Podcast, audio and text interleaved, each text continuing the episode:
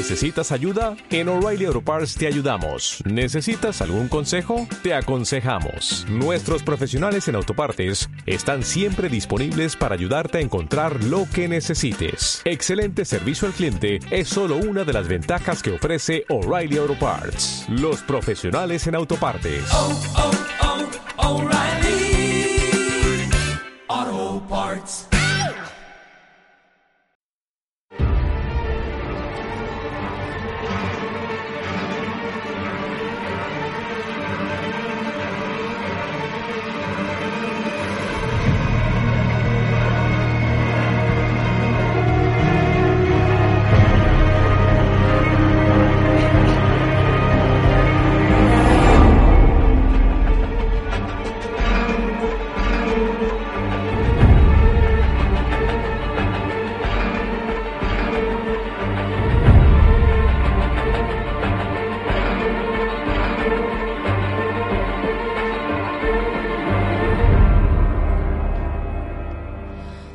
Hola a todos y todas, sed bienvenidos a la tertulia zombie de Walking Dead, el podcast en el que comentamos la serie de zombies de AMC. Yo soy María Santonja y, como siempre, me acompaña mi queridísimo y putrido amigo Rich Fintano.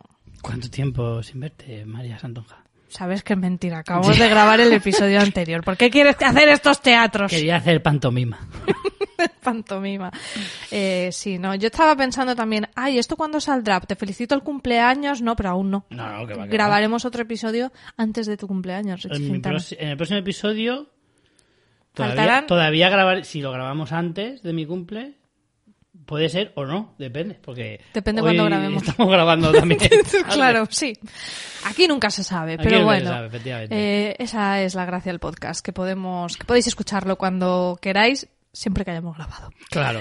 Entonces, bueno, eh, estrenamos, en nuestra cabeza estrenamos temporada. A mí los de AMC, Digamos. todo el follón este de que sí, que sigue la 10, que no sé qué, bueno, lo que queráis. A ver, AMC, siendo, sois unos siendo follones. canon, episodio 17 de la décima temporada, continuación, o sea, no tenemos Del fin, 16. efectivamente. Por lo tanto, eh, seguimos en la temporada 10, no lo hemos terminado. y- Como mínimo sería una parte B, como mínimo, o C. o C, más, Más bien. bien. Por culpa de AMC, que hace siempre esos parones y divide las temporadas en dos, esta es parte C, en Exacto. realidad. Porque lo divide en tres, ya casi. Eh, sí, porque mm, estructuralmente vamos a ver cómo se abren nuevos arcos narrativos en este episodio que se llama Home Sweet Home, que está, está fácil. Esta es Hogar, Dulce Hogar, Muy bien. la traducción. Estuviste atenta en inglés. Sí, hasta aquí llegué. Y bueno, un regreso eh, que a mí me ha gustado bastante. Lo he visto dos veces. Mm. Eh, y bueno, tenemos. Es verdad que solo como una trama, no. que esto suele pasar mucho cuando hacen. eh, comentábamos en el episodio anterior que. eh, siempre se quedan como los grupos, cuando termina un grupo de villanos, se quedan todos los personajes un poco desperdigados a ver dónde los reubican. Y suele pasar que esa reubicación no se produce inmediatamente en el siguiente episodio, sino que tardan varios Claro. episodios en ir colocando de Te, nuevo te las cuentan piezas. esa reagrupación, ese reencuentro. Exacto. Entonces aquí solo tenemos como a una pequeña parte de ese grupo y de los otros no vamos a saber nada y quizás podríamos titular este como el episodio de regreso de Maggie, ya de verdad Claramente. contándonos parte de su trama, porque aunque apareció para salvar el día en el episodio anterior, aquí ya eh, pues vemos un poco de qué ha sido de su pasado, cuáles son sus intenciones ahora y sus nuevos conflictos. Sí, digamos que en el capítulo anterior era la estrella invitada y ahora Exacto. pues vuelve a ser un personaje recurrente y probablemente volverá a su papel de protagonista eh, por lo menos de forma no, no sé si indefinida porque realmente no sé si la actriz ha firmado para lo que resta de, de serie sabiendo ya lo que queda sabiendo que lo, lo- Y- exactamente Y cuánto que la serie a la que se fue de protagonista la se cancelaron. fue a tomar por saco, que- efectivamente. Entonces, lo más probable es que yo creo que sí que aguante, que ya se quede hasta el final, sabiendo que solo quedan una temporada más. Y yo creo que la serie lo necesita, le viene Sí. muy bien con la partida de Mission más todavía. Eh, Carol tiene, comentábamos ya, como una trama muy cerrada. No sé qué le van a abrir a Mm. Carol, pero es un personaje al que Yo tengo, quizá- de hecho, te- te- me atrevería a lanzarte la teoría de que Carol no, no llegará hasta el último episodio de la serie. Es que con Carol han, que antes han ido haciendo como ese tipo de, de narración todo el tiempo que hemos hablado muchas veces de alejarse, acercarse, alejarse, acercarse. Mm. Y yo creo que volver a como reiniciar ese ciclo de alejarse, acercarse ya no tiene mucho sentido. Volver a abrir, abrirle una trama totalmente distinta.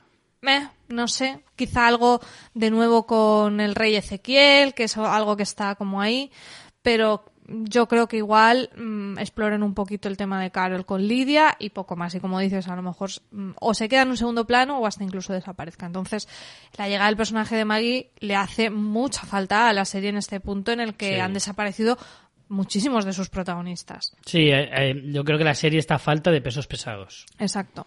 Y de hecho, lo- muchas veces lo hemos reivindicado a lo largo de estas 10 temporadas, que en más de una ocasión hay que darle cierto peso a otros protagonistas, o sea, a otros personajes, cuando efectivamente han salido, cuando han caído Jesús, Tara, eh, han ido muriendo Rick, cuando desaparece. Según van desapareciendo de la serie ciertos personajes, esos huecos los hay que cubrirlos.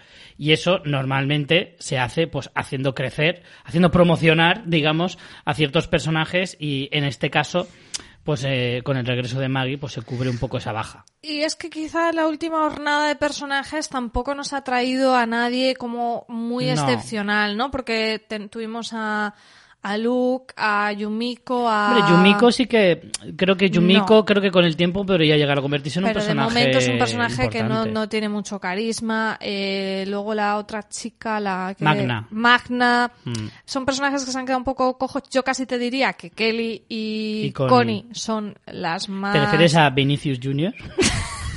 sí. ¿A Vinicia? Eh, son de las más interesantes y bueno, aquí tenemos a una de ellas, a Kelly, Sí. que sí que está tomando bastante protagonismo con su relación con, con Daryl, que es esa Mm. relación tan tan bonita, tan no sé, es de amistad, pero cierta es muy familiar, es que es casi que es es como si fueran familia ellos. Es que, claro, digamos que la serie te está diciendo claramente que hay rollo entre de Daryl y Connie y Kelly también se ha, se ha coscado. No puedo evitar, cada vez que hablamos de Kelly Connie me salen las, las Lely Kelly. las Lely Kelly. Es que no lo puedo evitar. Pero, en cualquier caso, eh, claro, al- simplemente por el hecho de ver todo el interés que se tomó Daryl en intentar encontrar a Connie, Les une claro, ese interés común, los dos aman a Connie Sí. y, y De hecho, te voy a decir una cosa. Me sorprende porque he echado de menos un poco en este episodio que se hablara un poco más de eso. Es decir, no veo tanto énfasis en Daryl por encontrarla. Que por lo menos la podía haber mencionado Ya. un poco más. No, eh, tú sabes que eh, Daryl lleva la procesión por Sí, dentro. eso está claro. O sea, yo creo que es explícito porque de hecho hay. O sea, Kelly sí que está en este episodio buscando a Connie, se habla de ello. Y Daryl se lo cuenta a Maggie de una manera como si a él no le afectara, como Mm. si él no hubiera tenido pérdida. Pero eso creo que está bien contado porque es muy Daryl. Sí, claro. O sea, mm, a Maggie que acaba de llegar no se imagina que la hermana de esta chica, que, que de hecho Maggie empatiza muchísimo, Sí. bueno, estamos otra vez como siempre desperdigándonos un montón en los temas, pero empatiza mucho con esa búsqueda de una hermana perdida, pero no se imagina que también es una pérdida para su amigo. Así que, bueno, Claro, porque ahí es interesante. Todo el mundo, yo creo que en The Walking Dead piensa que Daryl es asexual, que es como un Ken, que está todo Bueno, liso. se- se habló No hay nada entre medias. Se habló mucho de eso, eh, de que el personaje podía ser asexual, lo cual estaría bastante bien porque es un, Hmm. un tipo de orientación que no se explora y que al final pues también necesita su representación como, como todo y, y- y apenas hay personajes asexuales, más allá de Todd en Bojack Horseman, que es uno de los pocos ejemplos que ha habido. Y, y se habló mucho de eso, pero es que realmente con Daryl eh, nunca se ha hablado demasiado hasta la llegada de Connie y, y tampoco nunca ha quedado Bueno, tan, tan claro. Con Beth hubo ahí Eso siempre te lo imaginaste tú. No, no, no, no, no, no. Me lo imaginé yo. Yo creo que hubo. Por favor, hubo intento- vuestros comentarios. ¿Creéis Sí. que Daryl tenía un interés amoroso afectivo Yo creo que sí. con Beth? Sí, porque mira, Daryl ha perdido a muchos. O sea, eh, Daryl es siempre como. Él se siente siempre muy responsable de cada muerte que ocurre porque él es como el guardián de todos. Siempre. Sí, es el guerrero un poco. Es el guerrero, es el más fuerte, es el más hábil. Entonces, siempre que alguien muere, él- él siempre, o al menos demuestra, bastante grado de culpabilidad. Y siempre tiene algún punto de decir, joder, esto en parte es culpa mía. Pero siempre hay una. Con Beth fue diferente. Con Beth se le vio mucho más jodido, mucho más. Y Beth no era un personaje tan relevante Hombre, sí. para la trama. No es, no es como si pierdes a Rick o, o pierdes a Glenn. Ya, pero ellos estaban solos, era una relación que, o sea, estaban, él estaba como protector de ella. Ya, pero bueno, yo sigo con mi teoría de que ahí había tema. Ahí Bueno. había tema, tema. Pero bueno, en cualquier Volviendo caso, al episodio. sí. Eh, ¿Qué te ha parecido este regreso de Maggie? Este look. Bueno, me súper encanta, por supuesto. Porque que yo me acuerdo de ti, en plan, que siempre dices, Maggie, cuanto más sucio, más guapa está. sí, Y yo dije, es cierto. Es ¿Qué le habrá parecido a Richie el regreso de Maggie? para empezar- Cowboy, porque además es un episodio muy... Muy cowboy muy, total, Muy sí, sí. western todo y mola mucho. Para empezar, a mí las mujeres con sombrero. Ya de por sí la gente con Las sombrero. personas con sombrero. Las personas con sombrero me atraen. Las mujeres con sombrero me atraen mucho. Las mujeres como Maggie con sombrero ya es el- se dispara el, el sombrerómetro. Entonces me parece el look es maravilloso porque encima es eso con la chaquetita, con los pantalones, con los vaqueros, las botas, el cuchillo en un lado, el arco por el otro lado, o sea, es que me parece todo el todo el conjunto es una auténtica maravilla. Es que mola Maggie- muchísimo el carcaj que lleva ahí con las maravilloso, flechas. Maravilloso. Ahí cogido a la mochila. Es una. Vamos, ¿dónde se compra eso? Voy a ir por la calle con un arco y unas flechas. Y luego encima Maggie. A lo mejor en el además, coronel Tapioca. Pues mira, quizá. ¿eh? No sé si sigue existiendo eso, tienda. no lo creo. No lo creo. Pero hay una zona en el Decathlon Hmm, para de zumbaos, caza. para zumbaos de su la supervivencia que igual, oye. Oh, pues mira, creo que sale un personaje que ha ido al decalón. ¿eh? En este, en este episodio. Puede ser, puede ser. Eh, en cualquier caso, eh, Maggie es que encima de que su personaje mola mucho, bueno, la actriz es tremendamente guapa, es de estas que dices, es lo que te digo, incluso de sucia, seguía siendo guapa, le pongas lo que le pongas, si le pones algo medianamente molón, ya es, vamos, tremendo. Pero es que luego encima el personaje de Maggie está súper bien construido, muy bien hecho, eh, es que de Maggie mola todo. Dime una sola cosa mala de Maggie. Seguro que hasta, hasta el sobaco le huele bien. Es que estaba pensando, pero no me sale. Es que no hay nada, es que Maggie mola mucho. Y encima, toda esta trama que han construido a su alrededor, con su marcha y demás, creo que. O sea, la ausencia de Maggie creo que está bastante bien justificada. Total, total. Está bastante, bastante bien justificada. Lo que veremos cómo la vuelven a Ahí integrar, está. porque tenemos Creo ese que va a ser más difícil el, el que entre de nuevo que el que se fuera. Sí, porque cuando ella llega, bueno, vemos que eh, se encuentra con Judith, que es como Mm. muy bonito y tal, y hay un plano que está muy bien construido, ¿no? Que está ella mirando como Es en una carreta y de sí. repente se aparta la carreta y a quien ve detrás es a Negan. Claro, ella no sabía ni siquiera que Negan estaba liberado y Negan ese, hola Maggie, ¿cómo lo llevas? ¿Qué tal? Eh, y que le dicen, no me he escapado. Claro, el shock para Maggie, o sea, Maggie se va porque no puede estar en un mismo espacio donde sabe que está Negan encarcelado. Claro. Se encuentra con que de repente aquí está libre, o sea, es, es terrible. Encima es el Negan original, es decir, con la chupa de cuero y tal, porque al principio ni si- no era el mismo look, llevaba la barba más poblada, no, no era el mismo Negan. Pero ahora es exactamente el mismo, lleva el mismo, la misma chaqueta, eh, la- la mi- el mismo peinado, la barba, etcétera. O sea, al final es como, como que ese tipo de imágenes que te, que te llevan a un recuerdo tan terrible como aquel, eh, son, Sí, te son hiela la sangre. Claro, son- o sea, como que el cerebro reacciona muy rápido a ese tipo de cosas. Entonces, eh, creo que el plano está muy bien construido y la imagen, de hecho, la mirada de Maggie es tan penetrante que es que la sientes hasta como espectador. Está muy chulo y desde luego, sin duda, va a ser una de las tramas de, esta, de este bloque. Seguro. Eh, y y, mm, este episodio empieza con esa escena y el arco narrativo del episodio cierra con eh, que ahora iremos con todo lo que hay en medio, pero realmente el inicio es esto, es enfrentarse a ese miedo y el final es Maggie diciendo, bueno, mm, mi hijo y nosotros necesitamos un hogar y, me- y no voy a renunciar a él por Negan y es entrando en Alejandría pese a que está Negan, o sea, como enfrentándose a ese fantasma. Y fíjate, curioso que hayas dicho lo del look, porque justo en ese plano en el que están al final del episodio reconstruyendo Alejandría, Eh, están allí todos trabajando porque se había quedado hecho una porquería por, por los eh, susurradores. Hay un plano de Negan que ve cómo llega Maggie con el niño y los demás. Y ahí Negan no lleva ese look. No. Lleva un look que parece que esté de vigía en un faro. Sí. ¿No? Así ¿No, con. no te acuerdas del so- de la ensoñación aquella de Rick? En, en el inicio de una de las temporadas, no recuerdo Sí, exactamente con los cuál. tomates, la tomatera. Sí, Que realmente era como el sueño de Carl. sí. Pues a mí me recordaba mucho a eso. O sea, Claro. Rick, perdón, eh, Negan trabajando como uno más, aportando Exacto. y tal. Era un poco, un un poco...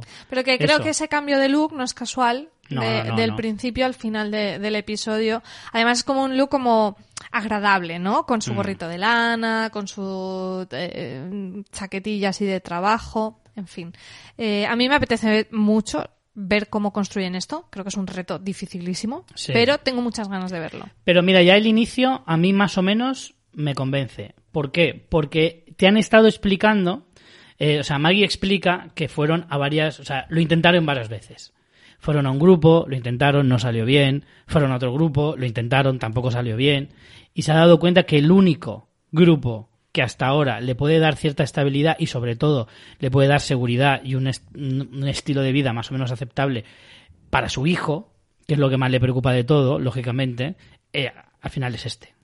Sí, y hasta también en, en esa conversación a la que tú te refieres, que es una que tiene con Daryl, donde habla un poco de lo que ha vivido en estos años, eh, también dice como que intentó huir de Negan, pero que nunca va a huir de él. O sea, eh, el trauma que ella tiene como que siempre va, va a estar ahí, que se fue con Hersel, con eh, su hijo, a un sitio como súper bonito en la playa y tal, y aún así, pues, pues Negan estaba presente, porque cuando le habla de el, mm, la persona que mató a tu padre, pues que es como que esa, como que esa realidad, aunque ella se vaya lejos, eh, ¿Cómo le va a explicas estar a tu ahí. hijo que ese hombre malo que mató a tu padre es ese de ahí? Porque mientras no le veas, Ya. pues sí, hay un hombre malo por ahí que lo mató, incluso puedes decir que ese hombre ya no existe o lo que sea, pero es que llegará un día en el que de alguna manera tu hijo se entere de que esa persona que mató a su padre es ese de ahí. ¿Cómo le explicas eso a tu hijo? Claro, lo que pasa es que aquí yo creo que un poco la conversación te viene a decir algo así de que ese trabajo de que Negan esté o no contigo es tuyo mental, no de dónde esté Negan físicamente, Hmm. ¿sabes? O sea, Sí. ella cuando intenta huir no tiene allá Negan, pero sigue teniéndolo. Es como Hmm. un trabajo que ella hace y por eso también cuando ella llega a Alejandría es como, bueno, y ahora estará aquí, pero yo decidiré o intentaré trabajar porque no esté. Es muy complicado eh, y va a ser muy complicado que le den verosimilitud a Ya, toda esa trama, Eso va a ser lo más difícil. pero a mí me apetece mucho, mucho verlo. Pero por eso te digo que el primer paso, que es el de, de alguna manera, demostrar que, mm, que, que Maggie no tiene más remedio que estar ahí, no está porque quiere, sino porque no tiene más remedio.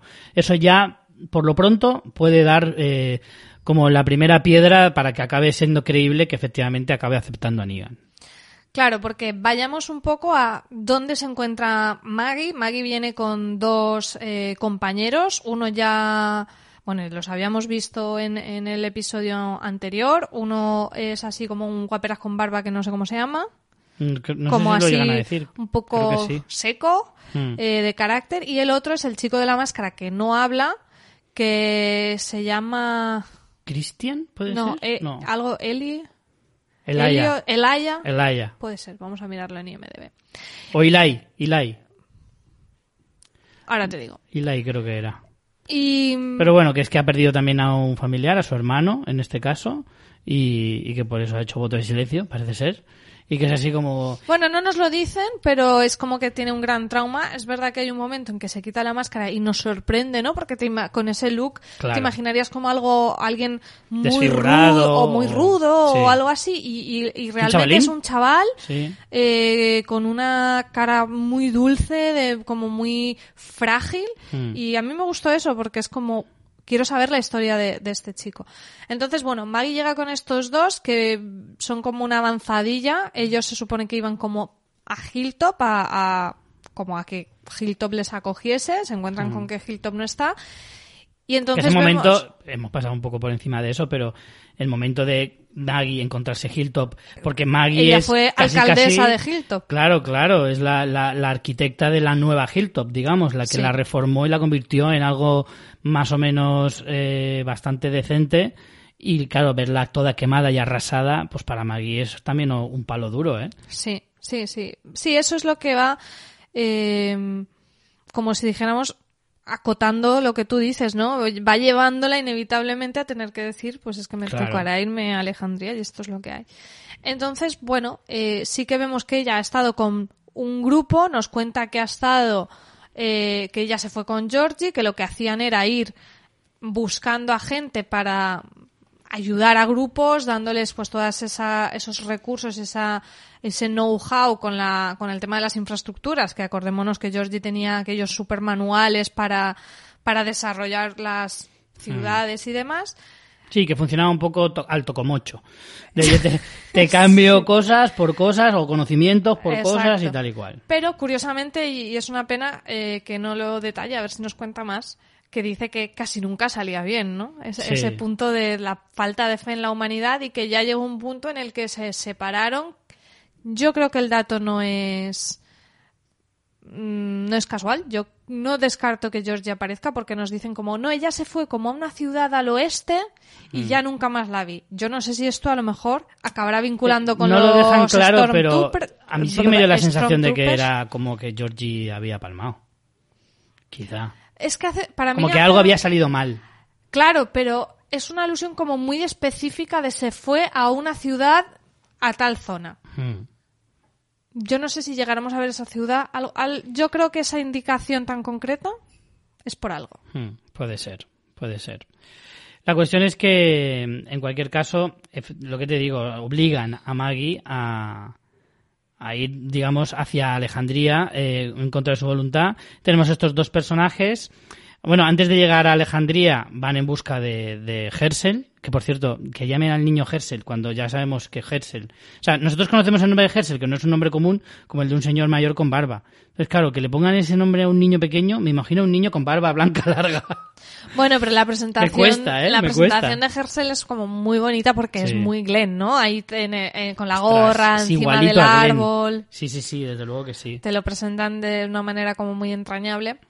Pero bueno, hay un pequeño susto ahí cuando van Sí. como a ese punto de encuentro con el resto de su grupo y está bueno, quemado y- y aquí nos presentan, A un nuevo grupo. eso es, a un nuevo grupo de villanos, Sí, los verdugos. los verdugos. Me gusta el nombre, me gusta.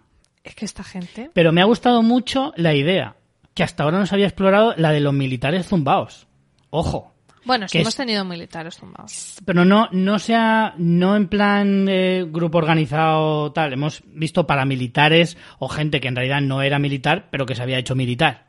O que actuaba como un militar sin serlo. Tampoco sabemos si son militares. Tú lo dices porque ha ido al de Caldón y tiene mucha ropa Coño. de caza y camuflaje, pero... Bueno, pero muchos no saben ni Y el look es muy- Muchos no saben ni abrir la tienda esa automática que se abre sola del Decathlon y este tenía todo un equipo hecho y una granada con el que se, se inmola. A ver.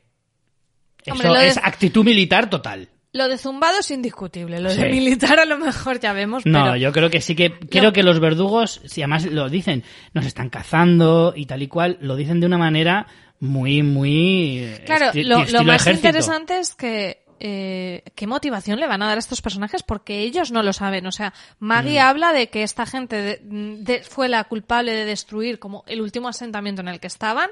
Son los que atacan como el punto es en el que aparece quemado donde estaban como resguardados los compañeros. Mm. Y lo peor de todo es que no saben por qué. Es verdad que eh, las intenciones de los villanos en The Walking Dead a veces han estado mejor o peor explicadas. Es decir, el gobernador eh, o los salvadores de Negan tenían como una vocación de control de poder y recursos, lo podíamos entender. Eh, y luego hemos tenido gente más eh, just for the fun, o sea, zumbaditos de diferentes tipos como los Wolves, Sí, pero bueno, está más o, o menos los susurradores, que era, bueno, los Wolves era, mm, pues se Sí, acaba el mundo zumbada, y sí. nos vamos a todos, y los susurradores era una manera de mm, justificarte el hacerte más fuerte. Y los caníbales, los termitas queridos, que era Sí. maravillosa su justificación, que era mm, pura supervivencia. Hay que sobrevivir radical. y me, me encanta la pierna a la barbacoa. Este grupo lo fascinante, como digo, es eso, que ni ellos mismos saben por qué les están atacando ni, ni nada. Y eso va a ser bastante curioso de el porqué de todo esto. Bueno, pero también dan el nombre del que entendemos que es su líder, que es un tal Pope, que Pope. significa papa en inglés, cuidado con eso. Pero no lo han traducido. No, lo dicen Pope. Dicen Pope. Que es- también es un apellido. En Estados Unidos es, eh, Pope es eh, apellido, pero Ujú. también significa papa en inglés. Entonces no, Sí, el no sabemos por dónde irá, pero digo yo que será más por apellido que porque sea un papa realmente. Pues sería Aunque genial. molaría muchísimo. sería genial. Papa zumbado militar. Bueno, bueno, bueno, bueno. El tipo que se inmola, eh, cuando Maggie le pregunta por qué hicisteis esos, por qué quemasteis pues mi pueblo, ella, él dice porque Pope Os señaló. os señaló. Sí. Aquí dejen correr su imaginación. Yo lo que creo es que efectivamente es un grupo armado, organizado. Yo creo que es un equi- es como una especie de ejército militar. Mm, No serán tampoco muchísimos, ¿vale? Serán un grupo más o menos reducido, pero que son muy potentes, muy fuertes, muy difíciles de vencer y que creo que lo único que si señalan, si ha empleado la palabra señalar es simplemente porque les considera una amenaza. Entonces ellos quieren el control de cierta zona, a lo mejor, y lo único que no quieren es que venga nadie a, eh, digamos, molestarles o quitarles nada.